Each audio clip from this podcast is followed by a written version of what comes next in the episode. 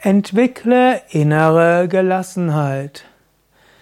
So viel in der Welt ist der Veränderung unterworfen. Du kannst es nicht ändern. Schöne Dinge kommen, schlimme Dinge kommen, Menschen sind nett, Menschen sind weniger nett, aber es wäre klug, die innere Gelassenheit zu entwickeln. Tief in deinem Inneren ist ein Pol, der immer ruhig ist. In tiefer Meditation spürst du ihn vielleicht. Und auch im Alltag kannst du immer wieder Momente finden, wo du dich löst vom Äußeren, sogar löst von deinen Emotionen, löst von diesen Reizreaktionsmechanismen.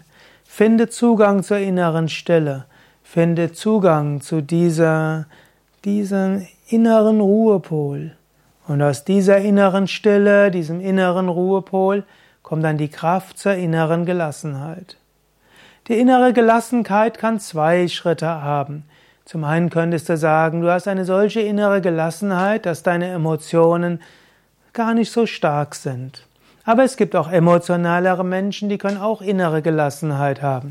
Sie wissen, mal werde ich ärgerlich, mal bin ich überschwängliche Freude, mal habe ich auch mal ein bisschen Lampenfieber und das ist auch okay aber tief im Inneren ist in mir Gelassenheit.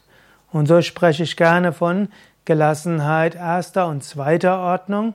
Die Gelassenheit erster Ordnung heißt, dir gelingt es, diese innere Gelassenheit zu bewahren, was auch immer geschieht. Und die zweite Stufe von innerer Gelassenheit ist, du bleibst innerlich gelassen, auch wenn du durch Emotionen hindurchgehst.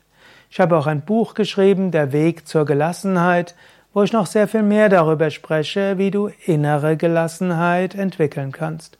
Mein Name ist Sukade von www.yoga-vidya.de. Wenn du selbst Tipps hast, wie man innere Gelassenheit entwickeln kann, schreib's doch in die Kommentare. Danke.